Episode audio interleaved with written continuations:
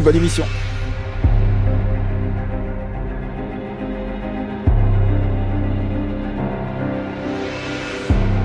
France Culture. Affaires culturelles. Arnaud Laporte.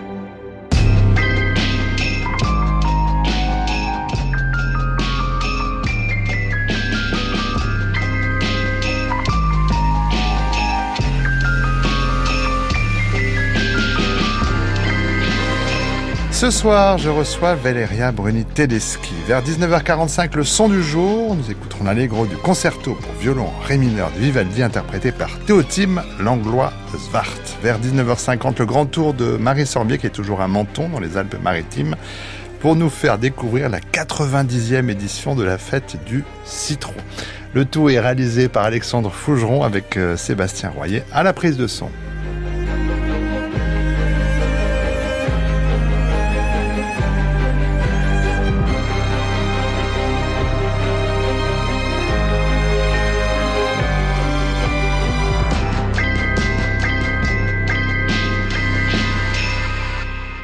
Bonsoir Valéria Bruni-Tedeschi. Bonsoir.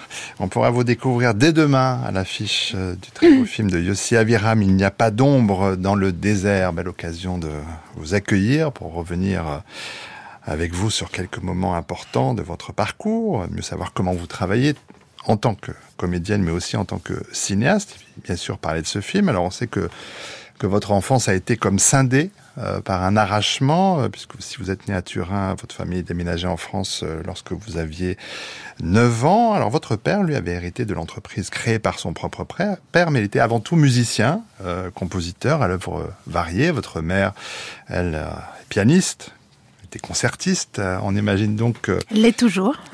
Elle, donne toujours des concerts Ouais, ouais ah. de temps en temps. Ouais. Bon.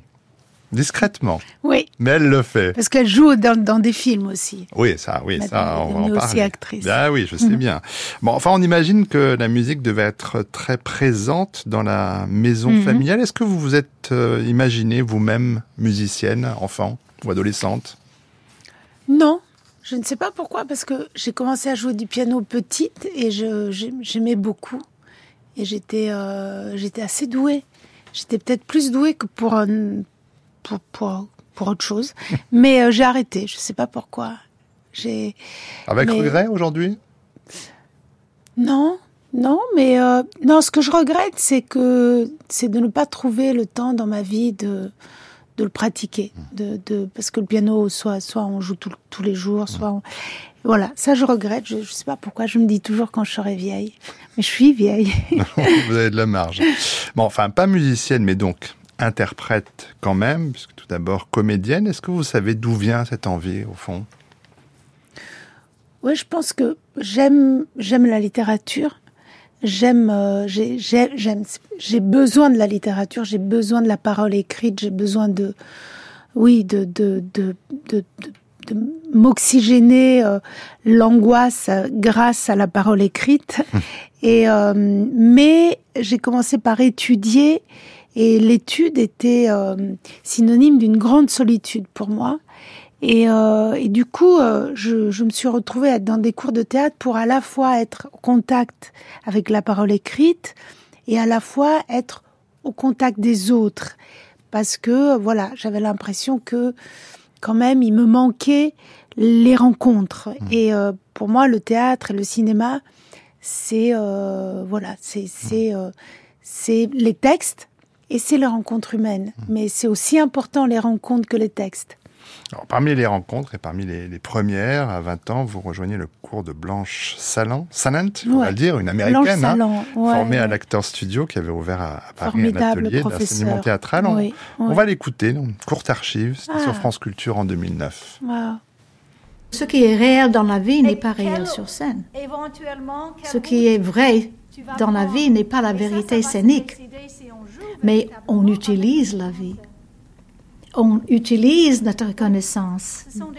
C'est comment on l'utilise qui compte. L'acteur a toujours une dualité. Il est toujours en train de savoir qui il est, où il est, pour ne pas tomber de la scène. si, au minimum. Tout en créant. Vous opiniez en écoutant Blanche Salan, euh, Valéria Au-delà de ce qu'elle dit, au-delà de ce qu'elle dit, c'est euh, la façon dont elle parle, la façon dont les mots me sont arrivés. Je me souviens, je reconnais vraiment mm. l'émotion que ça me fait. La façon dont elle, elle parle aux acteurs est une façon totalement, euh, enfin, qui ouvre le cœur et qui ouvre et qui on se sent accueilli. Et c'est la première fois parce que j'ai pris des cours de théâtre avant, mais avec elle, j'ai compris ce que ça voulait dire se sentir accueilli par le regard d'un metteur en scène ou mmh. d'un professeur, et donc se sentir euh, bienvenu. Mmh. Et sa voix et sa, son ton de voix, sa façon de parler, euh, ouvre l'instrument de l'acteur. Mmh. C'est un très très grand professeur, Blanche mmh. Salan. Mmh. bien sûr, ensuite il y a l'école des Amandiers avec Patrice Chéreau, une période sur laquelle vous êtes revenu des années plus tard en réalisant votre film. Oui. Euh, et Pierre Roman, l'irrésistible Pierre Roman.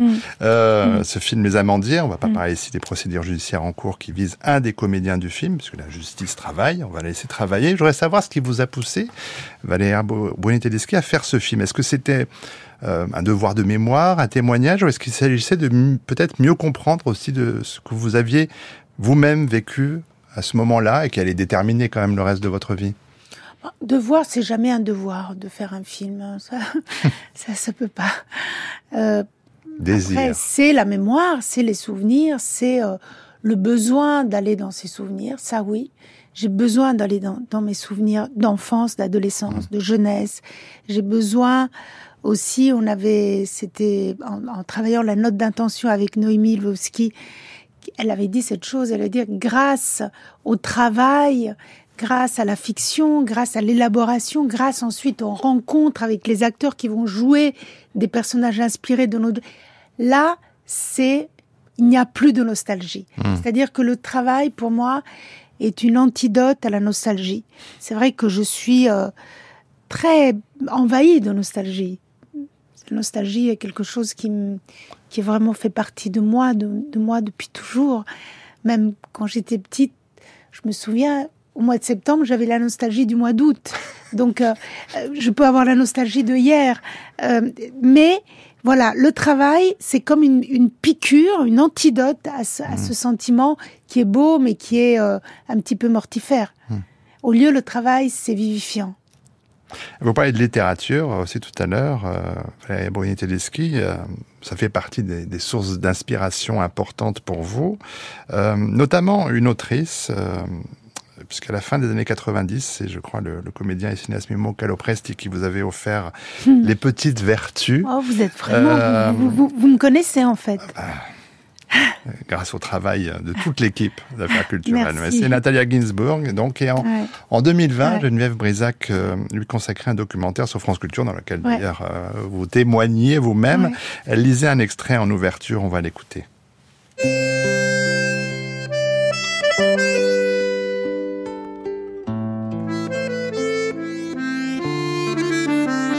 Notre cœur est très fort. Il est fort parce qu'il attend toujours. On ne sait pas ce qu'il attend. Mais il est doté d'une patience infinie. Tout le reste est très fragile. Nous avons l'estomac délicat, la peau délicate, le palais sensible, les nerfs fragiles. Nous avons des insomnies, des tremblements, des cauchemars, des sueurs nocturnes. Mais le cœur n'a jamais rien. Il est très sain, il avale tout, il digère tout. Les éloignements, la solitude, les poisons, les pensées angoissantes, les années horribles. C'est le cœur qui est fort, c'est le cœur. Là encore, Valérie Bruni-Tedeschi, moi qui ai la chance de vous voir, je vois de l'émotion dans vos yeux. Nathalie Ginsburg, c'est toujours quelqu'un qui vous accompagne? Oui. C'est sa façon de parler là aussi. C'est pas, c'est ce qu'elle dit, mais c'est son rythme, le rythme avec lequel elle choisit les mots et euh, la modestie de son écriture et euh, son humilité dans l'essayer de, de, de, de, chercher à dire une vérité et sa profondeur, son humanité, c'est c'est quelqu'un qui me fait l'effet d'une mère dans la mmh. littérature. C'est comme si j'avais un, elle me console mmh. et euh, elle, elle, est, euh, elle, me, elle me fait un effet, euh, c'est presque chimique, c'est pas très rationnel. ce qui est très, ce qui est irrationnel complètement, c'est son. Mais j'aimerais qu'elle soit plus, plus, plus, plus, connue en France. C'est ça qu'on en parle aussi. Elle est, elle est, elle est, ça c'est très très bien traduit, par exemple. C'est mm. très, donc c'est pas le problème n'est pas la traduction. Peut-être son livre principal, qui, enfin le plus, disons, mythique en Italie, qui est L'Essico familiare, qui est traduit par un titre qui est Les mots de la tribu. Mm. Peut-être ce livre-là, c'est pas qu'il est mal traduit, c'est qu'il est très difficile à traduire parce qu'il parle de mots de dialecte et hmm. tout ça. Donc peut-être c'est difficile pour les Français d'attraper son chef-d'œuvre, qui est ce chef-d'œuvre-là. Donc tout le reste autour, qui pour moi est merveilleux. Je, vraiment, j'ai, je pense presque presque tout lu. Non, j'ai vu qu'un Moretti avait fait une, une, mise en scène au théâtre de, de, hmm. de pièces de théâtre d'elle que je ne connaissais pas. Alors j'étais extrêmement jalouse. Parce que si j'avais lu ces pièces, j'aurais essayé de faire, de les mettre en scène, moi.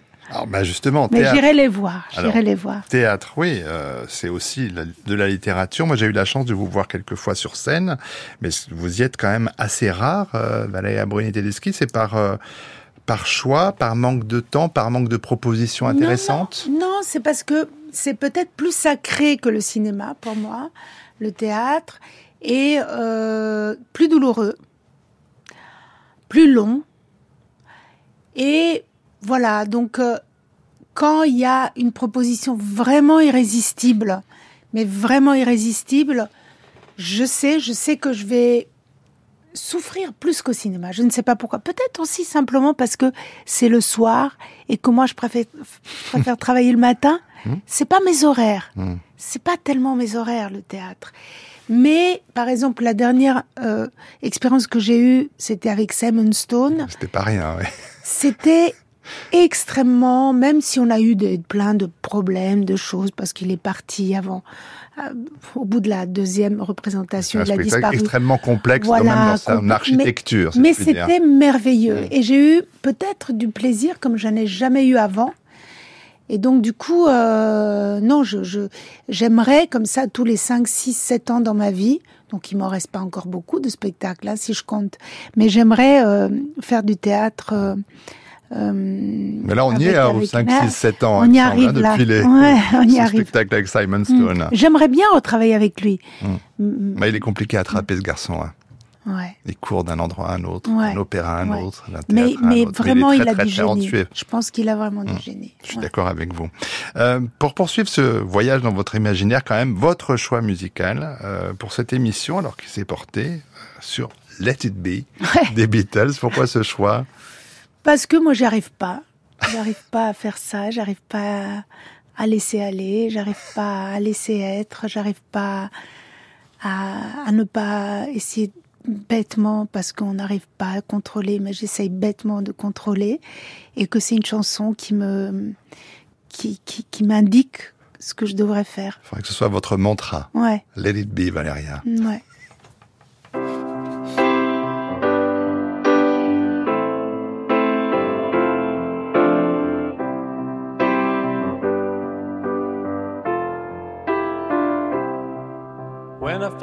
Myself in times of trouble, Mother Mary comes to me, speaking words of wisdom, let it be. And in my hour of darkness, she is standing right in front of me, speaking words of wisdom, let it be. Let it be, let it be, let it be. Whisper words of wisdom, let it be. And when the broken hearted people living in the world agree, there will be an answer, let it be. For though they may be parted, there is still a chance that they will see. There will be an answer it be.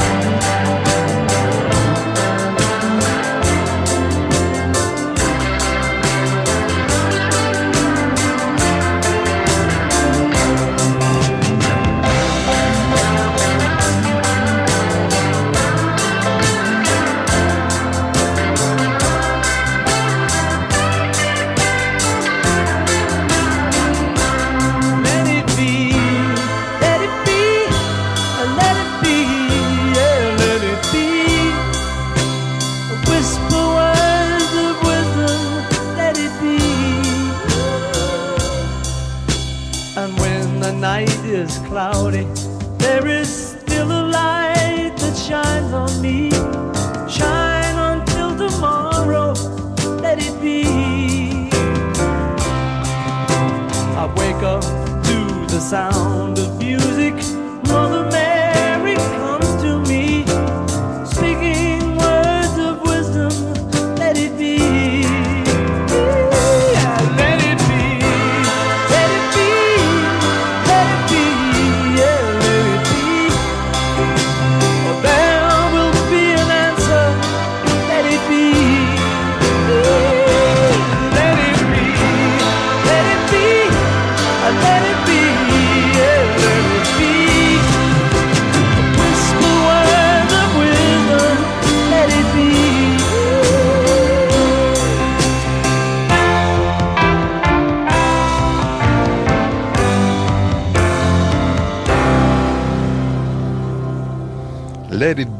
bon conseil pour tout le monde, cela dit. Hein. Mm. Allez, à Brunité Ski, pas, pas seulement pour vous.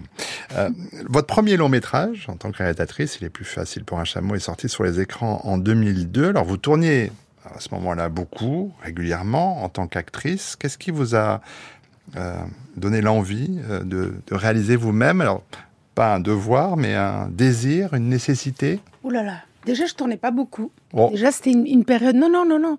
Parce que il faut vraiment, il faut dire les, les acteurs de cinéma, Mm. ils ont des périodes où ils sont, on leur Mm. propose pas. Et ça, ça arrive à tout le monde. Oui, et là, c'était une période comme ça. D'accord. Et, euh, je remercie cette période-là parce qu'elle m'a donné envie d'écrire. J'avais un peu participé au scénario, à un scénario de Mimo Caro Presti qui s'appelle Mots d'amour. Et ça m'avait donné envie d'écrire des dialogues. Donc je, m'étais mise à écrire des dialogues. Et j'avais montré comme ça des choses à Noémie Lvovsky qui m'a euh, encouragée, qui m'a qui a- m'a proposé de travailler avec moi, qui m'a ensuite poussé à, à réaliser moi-même le film, qui a été vraiment au départ de comme une euh, comme si elle m'avait donné une légitimité. En tout cas, elle m'avait donné euh, voilà une, une bonne injonction. Il y a les mauvaises injonctions, les gens qui disent tu t'arriveras jamais à faire ça, et il y a les gens qui, qui donnent des bonnes injonctions, plus son travail de scénariste euh, sur tous mes films. Et du coup, euh, et du coup, euh, cette porte s'est ouverte pour moi, qui est comme une, qui a été comme devenir adulte artistiquement.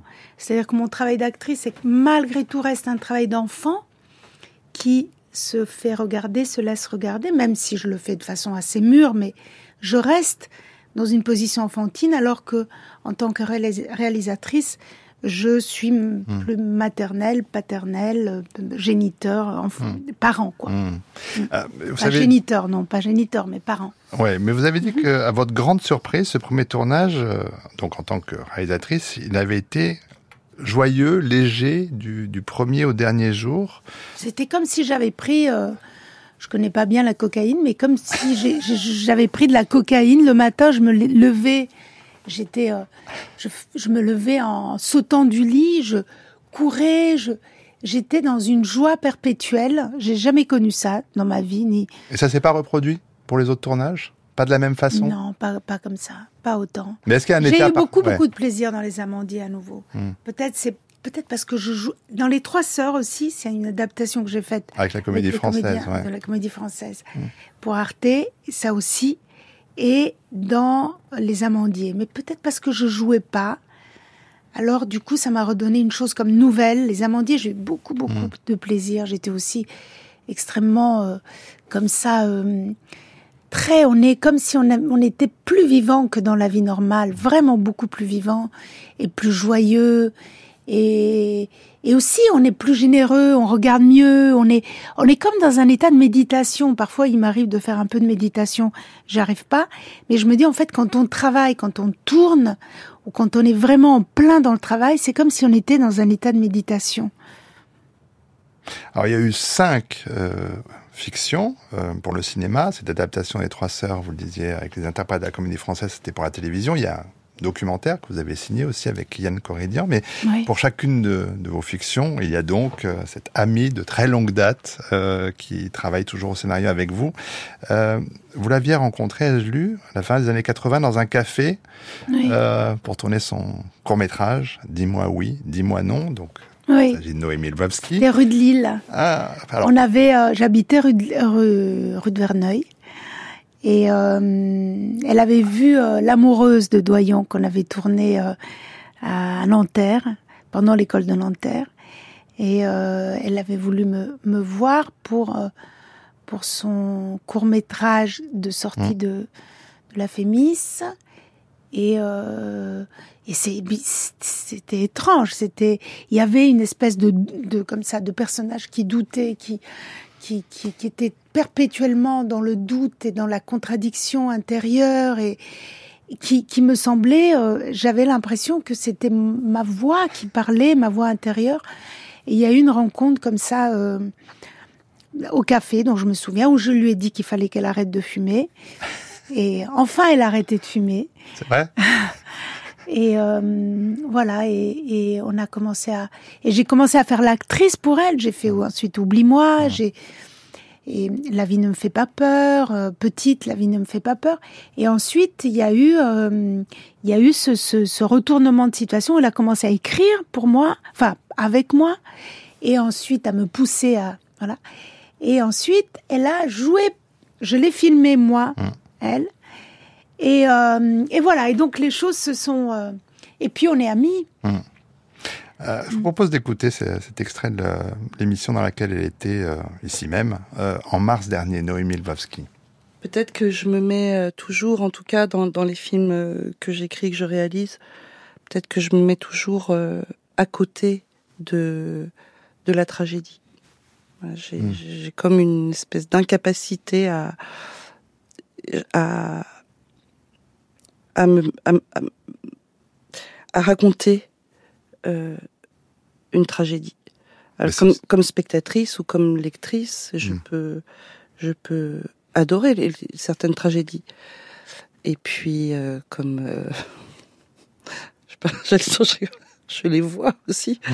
dans la vie réelle, Ah oui. et je les vois ou je peux même euh, les vivre parfois. Mais je, c'est, je me mets à côté de ça quand Mhm. je quand je raconte une histoire. Alors peut-être que que ce- cette euh, cette apparente légèreté euh, ou ce goût pour euh, pour la comédie que je peux avoir, euh, mais une comédie qui est toujours sous-tendue par euh, par des choses terribles. Alors, évidemment, en écoutant ces propos de Noémie Lvovsky, euh, Valéa Bruni-Tedeschi, j'imagine qu'ils pourraient être les vôtres. Oui, Pour beaucoup. On a vraiment ça en commun. Et euh, le, le, le, le goût de la tragicomédie, disons, ou de la, voilà, en tout cas de, de ce mélange qu'on voit dans la vie et qu'en tout cas on a envie de voir dans la vie. On a envie, non seulement on le voit, on le voit pas toujours malheureusement, mais en tout cas quand on travaille, on a envie de le voir et on a et c'est comme aussi bien pour elle que pour moi que aussi parce qu'il y a aussi Agnès de Sassy qui Mm. travaille. On a cette, cette- vous, cette oui. envie de, de, de ne pas ce que, ce que dit Noémie, elle est, elle est vraiment le, le- notre diable, c'est l'esprit de sérieux. et, euh, et on a besoin de l'humour comme d'oxygène. Et, et on a vraiment, on est d'accord sur ça. Mais moi, même en, en- en tant qu'actrice, même, même, euh, même dans des personnages, euh, comme elle dit, tragiques, où Mm. il n'y a pas, avec des metteurs en scène qui sont pas spécialement des metteurs en scène de comédie, mais j'ai besoin d'amener, euh, de, de j'ai besoin de trouver l'humour de la vie quand je raconte la vie. Hmm. Et comment ça se passe l'écriture avec entre vous? Est-ce que vous avez une méthode au fil des années? Non, ça, ça, ça, pff, ça dépend, mais disons qu'en général, quand même, euh, il y a des scènes, euh, des scènes cruciales, des scènes, euh, comment dire, de d'où le film naît. Il y a une ou deux ou trois scènes qui parfois, d'ailleurs, vont une contre l'autre, qui sont qui n'ont rien à voir l'une avec l'autre. Et c'est ça qui est beau, qui font comme ça, ça fait un choc et de l'électricité. Et, et on se dit, il y a un film.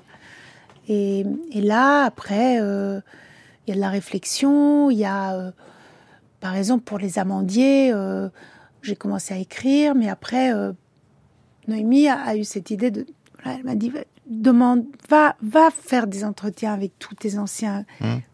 compagnons et amis, collègues, et de, de, de l'école, camarades. Mm. Et euh, ça m'a permis de les revoir, ceux qui étaient encore vivants, et tous, pratiquement, à part une, tout le monde a accepté avec de façon très généreuse.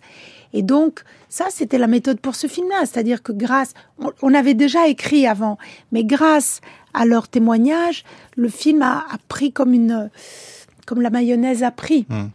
La mayonnaise a pris avec des détails, avec euh, voilà. Et après, on, est très libre d'aller dans la fiction, d'inventer, de avoir des mm, des scènes qui, qui qui qui qui sont arrivées, qui sont disons inspirées de la vie de Noémie ou inspirées de la vie d'Agnès ou inspirées de la vie de Tartampion. Mm. C'est pas, on n'est pas du tout, euh, il n'y a pas de règles de, de de biographie. On est dans la liberté, dans la planète de la liberté. Alors, toutes deux actrices, toutes deux cinéastes, euh, quand il s'agit, euh, fois écrit, de, de choisir les interprètes, qu'est-ce qui est déterminant dans le choix euh, d'une actrice, d'un acteur pour vous? Euh, le- le- l'envie de- l'envie le filmer ou de la filmer. Euh, la, la vibration de son regard. Ce que son regard me provoque comme vibration à moi. Ce que sa voix me provoque comme vibration. Comment, euh, comment tout ça vibre quand quelqu'un rentre dans une salle, que j'ai vu tellement, tellement de jeunes gens pour les amandiers, et c'était tellement merveilleux, mais, mais vraiment, il y a une vibration tout de suite, et c'est ça qui me guidait. Alors Après, il faut encore les diriger, ces interprètes, mais sur cette question-là, je vous avais reçu sur cette antenne, alors heureusement que mes archives sont à jour, en décembre 2007, c'était le jour de la sortie de votre deuxième long métrage, actrice, et vous étiez venu avec une de vos actrices, donc votre mère, Marisa Borini. On va écouter cet extrait de notre entretien. J'étais pianiste toute ma vie, depuis l'âge de 6 ans. Puis j'ai arrêté le piano pour beaucoup de motifs euh, de famille. Et quand Valérie m'a proposé de jouer dans Le Chameau, bon, je l'ai fait. Puis j'ai fait encore deux autres films. Et La boîte noire avec La Richard Boîte Berry. Noire et La Petite la- Chartreuse. la petite chartreuse. Bon, c'est évident que je n'ai aucune ambition et que je l'ai fait uniquement hum, comme ça, pour me distraire, pour, euh, pour m'amuser. Ça m'a amusé. Et puis, bon, en- spécialement avec Valéria, j'ai beau- beaucoup aimé parce que j'aime beaucoup comme elle travaille. hein. Ah, justement, vous pouvez comparer, puisque vous avez vu d'autres metteurs en scène au travail. Qu'est-ce que vous pouvez dire de la particularité de Valeria Bruni-Tedeschi comme metteur en scène, comme directrice d'actrice, en l'occurrence? Euh, je pense que bon, c'est j'ai travaillé très bien avec elle parce que elle réussit à, à vous dire la chose essentielle quand il y a une scène. Euh, elle me dit voilà, toi tu dois être comme ça là. Elle dit pas grand chose, elle laisse assez libre. Elle avait très peur de la scène dans la chambre du lit. Elle, elle m'a dit, tu vas avoir une scène terrifiante. En effet, mon rôle est horrible dans cette scène. Mais non, ça m'a amusé beaucoup de le faire aussi. Alors, est-ce que cette façon de diriger votre mère, Valeria Bruni-Tedeschi, ne disant pas grand-chose, mais des choses essentielles, est-ce que c'est ce que vous faites avec tous vos interprètes, ou est-ce qu'elle avait un traitement particulier? Non, chacun a un traitement particulier. Il y a des acteurs ou des actrices qui, qui n'ont, il faut, auxquels il faut pas parler trop, Il- qu'il faut laisser libre, qu'il faut accueillir, il faut un tout petit peu guider. Et, euh, et voilà, ça veut dire on les dirige, mais de façon euh, presque discrète, presque secrète, sans qu'ils le sachent. Mm. Au lieu, il y a des actrices ou des acteurs à qui il faut parler plus, ou qu'il faut certains, il faut carrément leur montrer euh, pour qu'ils fassent pas une imitation, mais du mimétisme. C'est autre chose. C'est-à-dire faire ressentir la respiration. C'est surtout la respiration des personnages qui est importante quand on joue. Comment un personnage respire? Est-ce qu'il respire vite? Est-ce qu'il respire calmement? Est-ce que l'oxygène est haut? Ou est-ce qu'il part du ventre? Ça, c'est très important. Et euh, selon les périodes de la vie, on respire pas de la même façon. Et alors, euh, parfois, une personne a exactement la respiration du personnage, parfois non. Parfois, il faut lui montrer, lui faire ressentir une autre, un, un autre rythme intérieur. Ça dépend des, des acteurs et des personnages et des, et des films. mais, mais, pour vous, en tant que comédienne, qu'est-ce que vous attendez, vous, de, de là ou du cinéaste qui vous dirige? Ça a été tellement que j'avais dit, c'est dans un documentaire il y a, quand j'avais 20 ans, j'attends qu'il m'aime et qu'il me casse. Oula. Ça, a été repris comme si j'avais dit, j'avais dit un crime, j'avais dit une chose terrible. Non, j'attends qu'il, que la personne, il ou elle, me, m'accueille. Et là aussi, j'attends un tout petit peu que la personne me guide tout petit peu de tout petit peu. C'est vrai que c'est agréable quand on on dit pas grand chose, qu'on sent qu'on est un tout petit peu guidé. Euh, on se sent libre, mais un peu tenu. Mmh. Et quand c'est tenu de loin et discrètement, c'est très agréable pour un acteur parce que on le sent presque pas. Mais en fait, en vrai, on est très tenu. Alors, concernant Il n'y a pas d'ombre dans le désert qui sort demain, c'est un cas un peu particulier puisque vous avez coécrit euh, le scénario avec le réalisateur C'est la seule fois. Ça m'est jamais arrivé. Ben voilà, donc ça c'est vraiment un cas d'école. Mm. Bon, euh, celui-ci raconte qu'il a vécu un grand choc en, voyant il y a 20 ans votre premier film. Mm. Il, n'est pas facile pour un chameau, alors il, rêvait lui-même de devenir cinéaste à ce mm. moment-là. Et il avait écrit, dix ans avant de vous découvrir à l'écran, un scénario, un très long scénario dans lequel une comédienne française venait au Festival de, cinéma de Jérusalem et se faisait enlever par un homme qui l'emmenait dans le désert. Alors à partir de ce point de départ, vous avez, euh, Valéria Bruni-Tedeschi, avec Yossi Aviram, imaginé un autre récit, d'autres personnages, mais il y aura en effet toute une partie dans le désert que je ne divulgacherai pas. Euh, Est-ce que vous aviez, euh, vous aviez jamais eu donc cette expérience de coécrire un scénario d'un film que vous interprétez, mais que vous ne réalisez pas? Qu'est-ce mm. que ça a changé? Non, mais moi, c'est déjà, comme je disais au départ, c'est avant tout la rencontre avec Yossi qui est importante pour moi. Et euh, le fait qu'on ait passé du temps ensemble à réfléchir à, à, ce scénario, à ce film, et que le, le film ensuite se soit fait, tout ça, c'est c'est un grand une grande, beaucoup d'années de ma vie où on s'est vu comme ça. Parfois, c'était une semaine par an, deux semaines par an. Ça a duré longtemps, l'écriture. Puis à un moment, il a continué à écrire sans moi. Mais disons qu'on a quand même fait naître ce, ce, ce film ensemble et que, euh, et que c'était une expérience. Je, je me sens pas, moi, co-scénariste. Je me sens pas, je, je, je pense pas que je sois très forte pour ça. Mais quand même, avec aussi, on a eu, voilà, on a eu des idées, on a eu, euh, voilà. Après, je lui ai laissé faire son film. J'ai aimé le laisser faire son film, mais euh, on avait cette envie d'une histoire d'amour euh, entre deux personnes qui s'étaient, qui se retrouvaient et qui s'étaient vues et qui s'étaient aimées dans la jeunesse, dans leur jeunesse. Ça, c'est quelque chose qui est romanesque qui est qui me vient peut-être de la connaissance profonde de Platonov, de Tchekhov, où il y a vraiment cette rencontre et l'un des deux ne reconnaît pas l'autre, hmm. ne, ne, ne se souvient pas ou fait semblant de ne pas se souvenir. Ça, ça nous intéressait.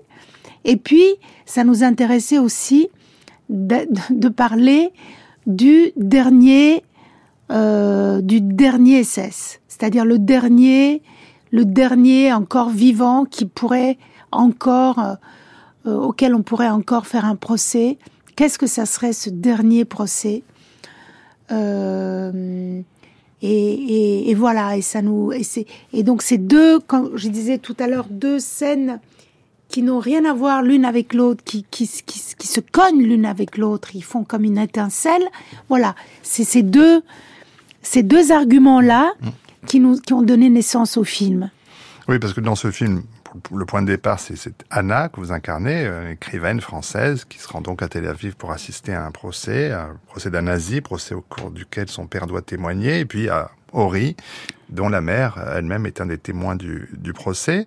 Euh, y a un autre élément qui vient peut-être quand même de vous, j'imagine, c'est Turin, la ville où vous êtes né, euh, ville où est né aussi Primo Levi. C'est pas tellement venu de, de moi, c'est ah. vraiment venu de Primo Levi et c'est vraiment une idée de Yossi. C'est vraiment, il a, il a, il a, il a, il a, voilà, il a mm. pensé euh, fortement à Primo Levi, au fait que c'était à Turin qu'on s'était rencontrés, euh, peut-être, quand on était jeune.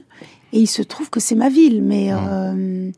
C'était Primo Levi qui, qui, qui a surgi euh, dans le film. Primo Levi, rescapé d'Auschwitz, euh, Mm. qui a écrit ce livre c'est un homme euh, et qui s'est suicidé des dans années la plus tard, d- 40 ans plus tard, en se dans- dans cette, sa cage d'escalier. De et moi, j'ai lu quand même que cette, euh, cette idée du procès de, de, ce, de ce naziste, une idée qui venait de vous. Ça, que- c'était plus, plus une idée qui, qui, qui venait de moi. Oui, c'était, c'était une chose qui m'obsédait, de me dire, Mais est-ce que c'est pas. Pardon, mais je- Mm. parce que la, la question, en fait, c'est est-ce que euh, cette idée-là, cette question Mm. euh, du nazi, de la Shoah, euh, elle est dans ce scénario parce que c'est aussi pas un film que vous, vous réalisez Est-ce que c'est- oui, oui, oui, complètement. Oui, oui, j'aurais jamais pu réaliser ce film, moi. Oui, oui. Et puis, oui, c'est parce que c'était Yossi, c'est parce que moi, je me se serais- moi, je me, je me serais pas sentie légitime du tout dans la réalisation de ce film. Mais même dans l'écriture toute seule. Non, non. C'était quelque chose où juste je donnais mon, mon apport, voilà, mon amitié, disons, euh, scénaristique, et ensuite, euh, ma présence en tant qu'actrice, mais euh, je je pouvais pas. D'ailleurs, j'aime parler de ce film avec Yossi parce que je me sens protégée et légitimée par lui.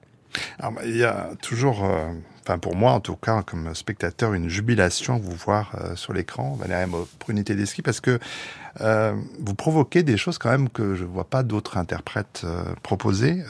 On a souvent l'impression, alors là c'est encore l'idée des deux scènes choc Ouais. qui ont rien à voir, qui que cohabitent en vous, dans vos personnages, des sentiments parfois, euh, apparemment, ou des émotions contradictoires. Oui, oui. Ça rit et ça Oui. pleure en même temps. Mais comment est-ce qu'on atteint cet état-là quand euh, quand il y a le clap et que c'est le moment de tourner? Mais parce que je pense euh, profondément, enfin, pour moi, le, le- la bataille intérieure est, est une, l'une des choses sur laquelle je travaille le plus. La solitude et la bataille intérieure d'un personnage, d'une personne ou de moi-même. La bataille intérieure, c'est deux forces contraires. Et euh, les, les personnages qui ont des batailles intérieures sont des personnages très puissants et très intéressants, même s'ils sont discrets. Hein. Même une bataille intérieure silencieuse peut être très belle. La bataille intérieure. Il y a cela, mais ça pose quand même aussi la question du du don. Euh, le don n'empêche pas le travail, mais je voudrais, euh, Valéria Bruni-Tedeschi, euh, avant que notre entretien ne s'achève, vous proposez d'écouter une dernière archive dans cette émission. C'était le 29 avril 2009. Patrice Chéreau disait, seul sur la scène de l'Odéon, le texte de Pierre Guyotat, Coma. Euh, C'est une soirée qui était diffusée en direct sur France Culture et à l'issue de la représentation, euh, Patrice Chéreau euh, m'avait rejoint dans un des salons du théâtre. On était, on l'attendait avec Pierre Guyotat, avec Thierry Thionian, que vous connaissez bien aussi. Et j'avais demandé à Patrice Chéreau s'il pensait, c'était en écho au texte de Guyotat, avoir un, talent, avoir un don. Écoutez sa réponse. Les années passent et on sait qu'on a quelque chose en soi, on a une, une, une, façon de, de, de, de faire qu'on peut faire fleurir ou qu'on peut faire se faner aussi. Et je, je sais quand je mets en scène ou quand et là maintenant quelquefois il m'arrive de faire des lectures ou de, de jouer que j'ai j'ai euh, je sais le faire alors que par exemple il y a quelques années je pense que je ne savais pas le faire. C'est venu de Coltès, c'est venu de, de, de beaucoup de choses. C'est venu du travail aussi que je fais toujours, que ce soit sur même au cinéma ou au théâtre ou, ou à l'opéra même, sur le texte et sur le sur les mots, sur comment faire parvenir le sens. En fait, ce qui m'intéresse quand je fais une lecture, c'est ça aussi, comme un exercice pratique pour me ressouvenir des difficultés qu'il y a à, re- à faire parvenir le sens, à faire parvenir la pensée, d'avoir une pensée en action dans, les, mots. Euh, et quelquefois, c'est très magnifique à faire travailler à des comédiens, à d'autres comédiens. Et puis, quelquefois, c'est très bien de le faire soi-même, tout seul. Voilà. Mais euh, donc, je sais, je suis pas, je suis pas euh, imbécile ni faussement naïf. Je sais qu'il y a une, une, une, un outil de travail en moi qui s'est développé, qui s'est amélioré, qui s'est affiné. Je pense que je lis mieux. Quand je lis, je dis moi, en tête à tête avec moi-même, je lis quelquefois mieux aussi les, les, les, les textes et, et j'avance dans ce, dans ce, dans le métier qui est le, qui est le mien. Voilà. Non, c'est pas, c'est pas dur. C'est même très agréable de découvrir qu'on a, qu'on sait faire des choses que 20 ans avant on ne savait pas faire. Et vous, Valéria Bruni-Tedeschi, est-ce que vous avez le sentiment que cet outil qui est en vous euh, s'améliore aussi au fil des années? Bah, je pense déjà que que la vie fait que on est peut-être plus profond ou peut-être qu'on est plus on connaît quand même des choses de la vie qu'on connaissait pas avant. On connaît des douleurs, on connaît des joies, on connaît euh, des sensations. Par exemple, la sensation de la vie qui passe, c'est une sensation qu'on peut avoir à 20 ans, mais qu'on a de façon quand même plus profonde à 60 ans. La mort, les, les ratages, les, tout ça, on, on connaît à 20 ans, mais on connaît quand même peut-être mieux après. Alors déjà, la vie, on la connaît peut-être un tout petit peu mieux. Euh, c'est pas qu'on sait, mais on, on, a dans notre corps beaucoup d'expériences, beaucoup d'émotions. Et si on est un peu gentil avec soi-même, on les, on les, c'est du trésor toutes ces expériences. Alors après, on les utilise quand on écrit ou quand on joue. Et c'est pas qu'on est mieux, qu'on sait mieux, mais je pense qu'on est quand même un instrument euh, un peu plus large et un peu plus profond et un peu plus précis peut-être.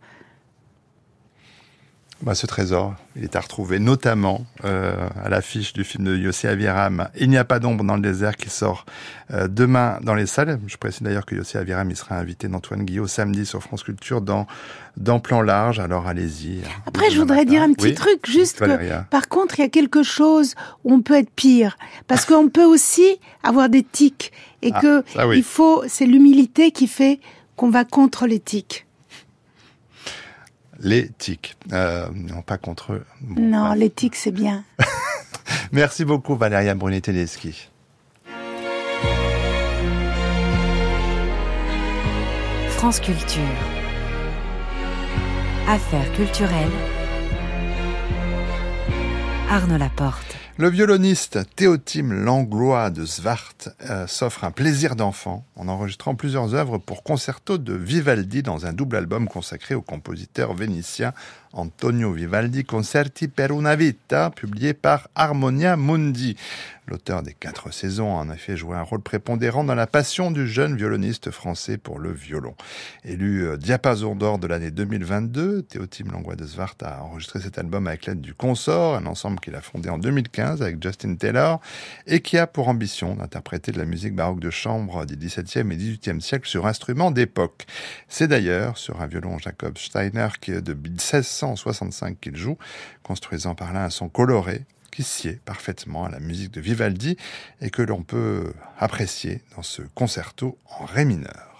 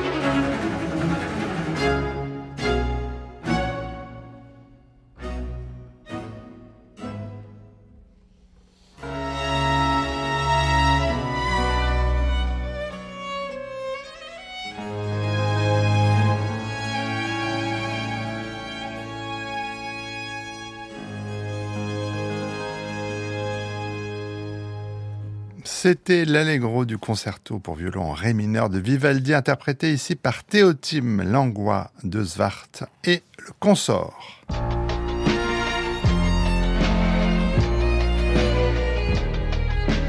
France Culture, le grand tour, le grand tour, grand tour. Marie Sorbier. Bonsoir Marie, où êtes-vous? Bonsoir Arnaud, je suis à Menton, vous entendez peut-être derrière moi la mer Méditerranée. Et aujourd'hui, je vous propose de vivre un des corsos, hein, ces fameux défilés de chars pour la 90e fête du citron ici à Menton. Alors, ce sont des, des dizaines et des dizaines de milliers de gens qui viennent assister à ces défilés.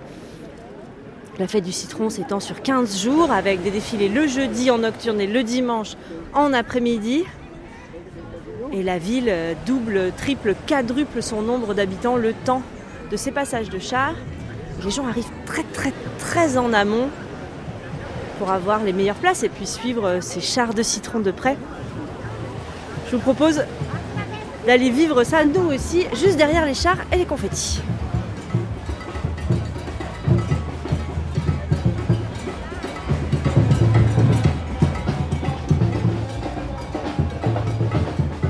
Alors ces chars qui défilent là sous nos yeux, eh bien il faut chaque année les confectionner et ce sont les employés municipaux de Menton qui s'y attellent pendant des mois.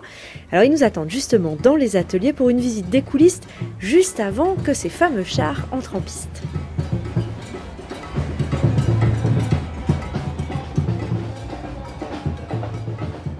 Vous en avez entendu parler de John Lemon? Non. Non?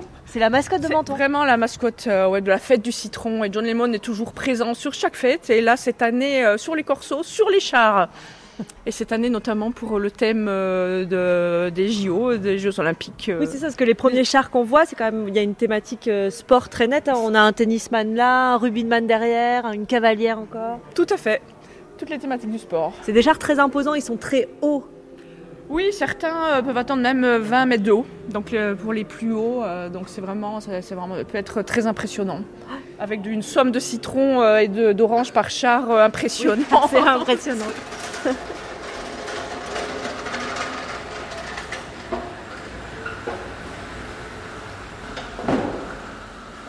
Sylvie Dorival, je travaille au centre technique municipal de la ville de Menton en tant que directrice des ateliers municipaux. Là où nous nous trouvons actuellement, on entend derrière nous euh, justement euh, les gens qui sont en train de travailler. Vous nous faites euh, visiter les lieux? Exactement, nous allons visiter donc les ateliers de la ville de Menton où nous construisons les, les 10 chars pour la fête des citrons. Et nous réalisons tous les éléments de décor pour les chars mais également pour les motifs du jardin Bievès. Nous avons 10 chars qui représentent euh, chacun une scène. Donc par exemple, vous avez sur le thème de l'équitation, l'autre thème c'est sur le, sport du rugby, vous avez aussi le tennis. C'est assez sympathique parce que tous ces chars sont différents les uns des autres.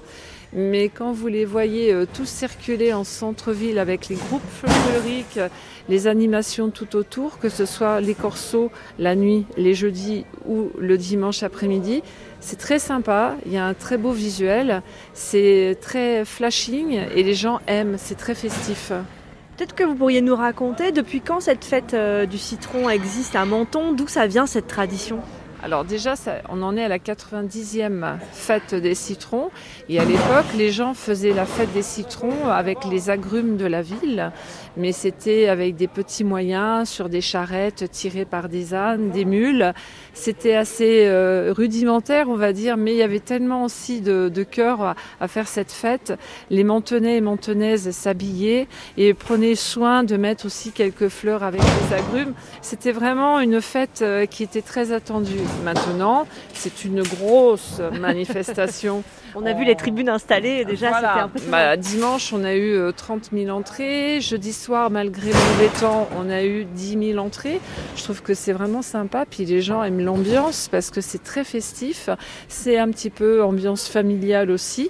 On est proche des décors et puis les gens mangent des confitis toute la soirée. C'est très plaisant. Oui, ce qui transforme finalement le mois de février en un mois de fête un peu partout. C'est euh. un mois de couleurs, justement, les gens qui ont tout le temps de la pluie chez eux, je pense euh, un petit peu plus haut de Paris, voilà. Ils sont contents quand ils viennent chez nous. euh, voilà, il y a de la couleur, il y a surtout des senteurs, des parfums. On, a, on sent bien l'orange euh, Oui. quand on est dans nos ateliers. euh, Exactement, voilà. quand on s'approche des chars, on sent l'agrume très Tout à fort. fait, tout à fait. L'orange et le citron se mélangent très très bien. Et ben, en général, par exemple, pour euh, la fête des citrons, on va passer envi- environ 140 tonnes d'agrumes. Ce sont des fruits qui viennent exprès de l'Espagne, forcément. Mais on garde nos fruits à nous de Menton pour la gastronomie, pour des expos. Et puis voilà, quand vous mangez une tarte au citron à Menton, c'est très plaisant. hein.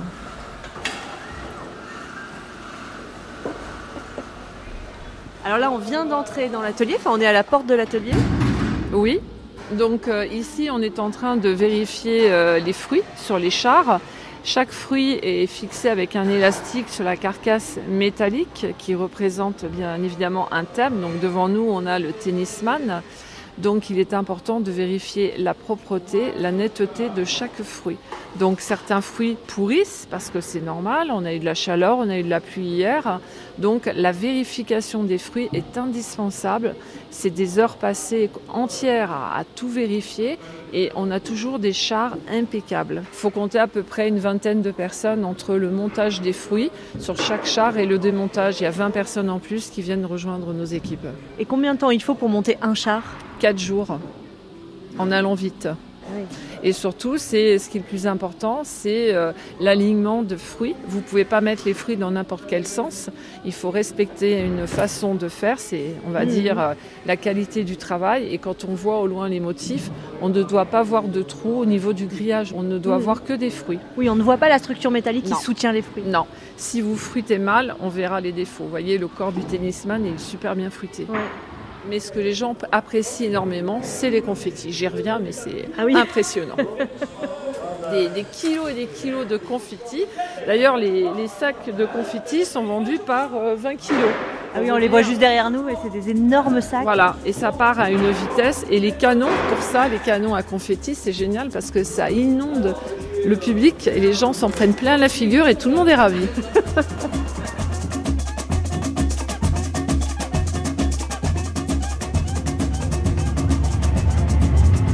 cortège a enfin commencé, on a dû attendre euh, que toutes les personnes qui voulaient assister à ce corso soient là. Alors il faut dire qu'il y a une foule extrêmement dense, extrêmement compacte. Euh, Les rues de Menton n'arrivent pas à accueillir hein, tous les gens euh, qui sont venus voir ce corso. Les gens n'arrivent pas à atteindre les tribunes, ceux qui ont des places assises, les autres se montent dessus ou montent sur tout ce qui leur passe sous les jambes. Donc c'est un petit peu la panique, il y a quelques petits mouvements de foule, les gens s'énervent parce que c'est difficile de- d'accéder à quelque chose, mais les chars, eux, sont assez imposants pour qu'on les voit d'un peu partout. Donc cette année, le thème, c'est les- le sport. hein. Donc euh, on a vu passer plusieurs euh, chars avec des, avec des thèmes euh, sportifs différents. Et entre les chars de citron, eh bien, il y a des danseurs. On a du mal à distinguer puisque ils sont à même la chaussée et la foule euh, empêche d'avoir accès euh, à tout le spectacle. Finalement, les mieux placés sont ceux qui ont des balcons sur les différents immeubles de Menton qui arrivent à voir euh, de haut ce qui s'est en train de se passer. Bonjour, vous parlez français? Oui. Est-ce que c'est la première fois que vous assistez à la fête des citrons? C'est la première fois. oui. Et alors, qu'est-ce que vous en pensez? Ah, c'est très original, c'est sympa comme tout. Franchement, c'est impressionnant. Vous venez de loin? Des Vosges au départ, et ensuite on vient de, des des la de France, Barcelonnette. Et vous donc vous venez exprès pour venir voir euh, la fête des citrons Voilà. à Menton. Que pour ça. Et vous, madame, comment vous trouvez le spectacle? Euh, il est très joli. Et les costumes sont très beaux aussi. Vous arrivez à voir quand même s'il y a beaucoup de monde, hein? On est là depuis 11h Ah oui, vous êtes arrivé à 11h du matin avec le petit. avec votre bébé. On a la bonne place. Oui, j'ai l'impression. On est bien. Bon, super. Je vais vous laisser profiter du spectacle. Merci. Bonjour. Vous venez souvent à la fête des citrons ici à Menton Non, c'est la première fois. C'est la première fois. Et alors, comment est-ce que vous trouvez Bien. Vous arrivez à voir des choses là Euh, bah, du coup, on se met debout mais pour mieux voir, mais ça va. Vous êtes là parce que c'est les vacances, on vous a emmené là Qu'est-ce que vous faites à Menton Bah ouais, c'est l'anniversaire de ma grand-mère, du coup, c'est pour son anniversaire. Vous êtes tous venus en famille voir les chars ici à Menton Oui. Merci beaucoup. De rien.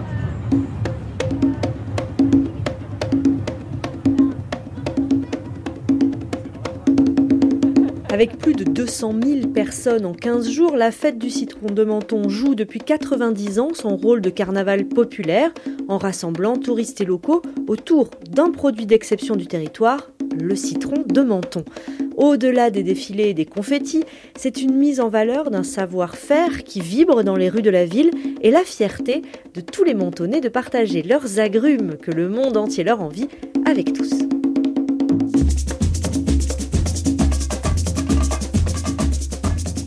Suite du grand tour demain, Marie Sorbier, où serez-vous Demain, Arnaud, je serai à Nice et je vous emmène au musée Masséna, plus exactement à l'exposition qui s'y trouve et qui est dédiée eh bien, au carnaval de Nice. Merci Marie, à demain.